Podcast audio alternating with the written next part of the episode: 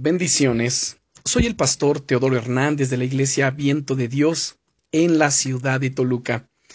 El devocional del día es Haz de Dios tu máxima prioridad. ¿Alguna vez has sentido la presión de grupo, llevándote a hacer algo que no querías o a no hacer lo que querías hacer? Yo creo que este tipo de situaciones son a las que nos enfrentamos muchas personas en nuestro día a día particularmente jóvenes, en los colegios, ya sea a nivel secundaria, preparatoria, particularmente en la universidad, en donde algunos de los profesores que les llegan a tocar son ateos y disfrutan ridiculizar la fe cristiana en clase. Allí es donde los jóvenes cristianos deben tener firmeza en sus convicciones.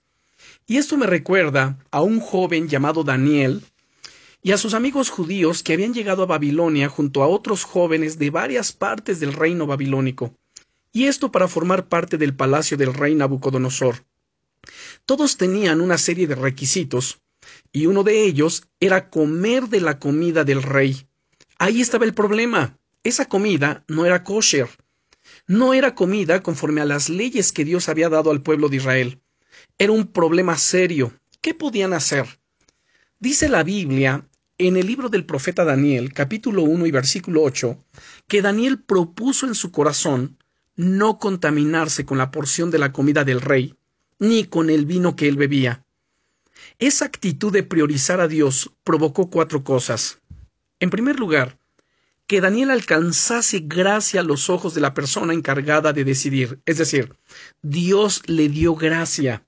Segundo, que Daniel tuviese la sabiduría para proponerle un plan alternativo muy razonable, y esto de parte de Dios también. Tercero, que su apariencia fuese milagrosamente más sana.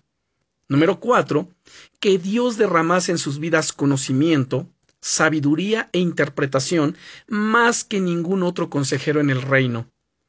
Es duro levantarse e ir en contra del status quo por causa del reino de Dios. Pero cuando damos ese paso valiente por fe, por puro amor a Dios, es tan increíble ver cómo Él nos respalda. La recompensa es mucho mayor que cualquier dificultad por la que nos toque pasar.